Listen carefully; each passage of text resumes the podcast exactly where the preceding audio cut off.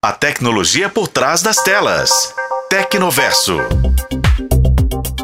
Nas últimas semanas, você deve ter ouvido falar ou talvez até tenha assistido a uma live do tipo NPC, certo? Errado? Já já você vai saber. Bom, bora explicar melhor. Nesse tipo de live, os criadores de conteúdo imitam os non-playable characters dos videogames. Daí, a sigla NPC. Numa tradução livre, NPC significa personagem não jogável. São aqueles que normalmente executam ações repetitivas e funcionam como uma espécie de figurante na história dos jogos. Nas lives NPC, os criadores executam as ações repetitivas com o intuito de ganhar presentes. E o motivo pelo qual esse tipo de vídeo ganhou destaque nos últimos tempos é simples: dinheiro. As figurinhas e bônus que os espectadores enviam durante as lives podem ser trocados por dinheiro, o que fez muita gente apostar nesse tipo de conteúdo no TikTok. O TikTok, no entanto, tá de olho nas lives NPC e, segundo alguns criadores, já começou a limitar o alcance dos vídeos. Isso porque a plataforma proíbe conteúdos que gerem engajamento falso.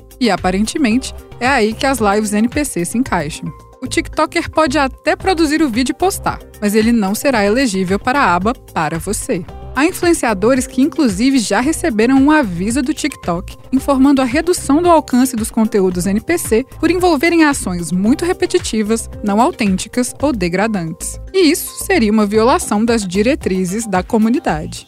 Até o momento, o TikTok não se pronunciou oficialmente sobre a limitação dos vídeos. Certamente ainda tem gente por aí produzindo lives NPC na expectativa de garantir uma graninha. Mas ó, já adianto que tem que ter muita figurinha para o dinheiro valer a pena. E aí, você já assistiu alguma live NPC? Gosta desse tipo de conteúdo? Conta aqui pra gente. Eu fico por aqui e volto em breve para mais um papo sobre tecnologia. Eu sou Bruna Carmona e este foi o podcast Tecnoverso. Acompanhe pelos tocadores de podcast e na FM O Tempo.